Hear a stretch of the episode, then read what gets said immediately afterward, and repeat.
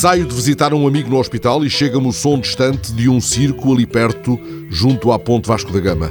Poucas horas antes, acabara de reler o romance Aparição de Virgílio Ferreira. Ora, quase no fim da aparição, escutamos, nessa évora dos anos 50, sufocada entre tantas muralhas, não já o piano de Cristina, mas um altifalante cujo som cresce na aragem vinda do Rocio. E outro altifalante passa na rua anunciando o circo Luftmann.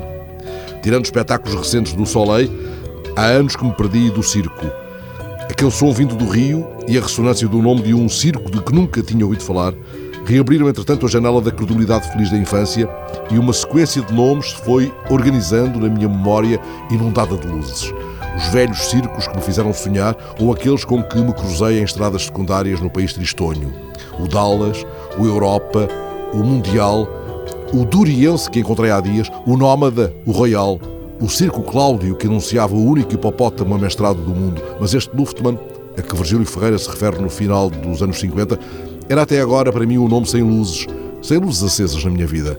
Presumo que seja herdeiro do Circo Húngaro, fundado em 1921, e numa breve busca encontro marcas da sua passagem, que há uns anos quatro burros fugiram do Luftmann nas Caldas da Rainha mas não encontro apenas notícias de desolação e perda.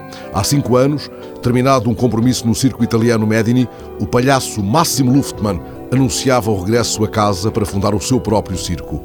E no verão passado, o malabarista Dani Luftmann pôde exibir o recorde do Guinness por ter feito malabares simultaneamente com cinco boomerangs. Descubro também que foi neste circo Luftmann que o palhaço Quinito começou a carreira e isso me reconcilia com a ordem do mundo. Não poucas vezes Quinito me contagiou com a sua arte. Luftmann. No fim do ano, apareceu no YouTube um vídeo promocional anunciando o espetáculo mais louco do mundo. Só agora vi o vídeo, é claro. Lá está a Dani, o malabarista consagrado pelo Guinness. Se me cruzar com eles na estrada, compro sem dúvida o bilhete para um regresso à credulidade feliz.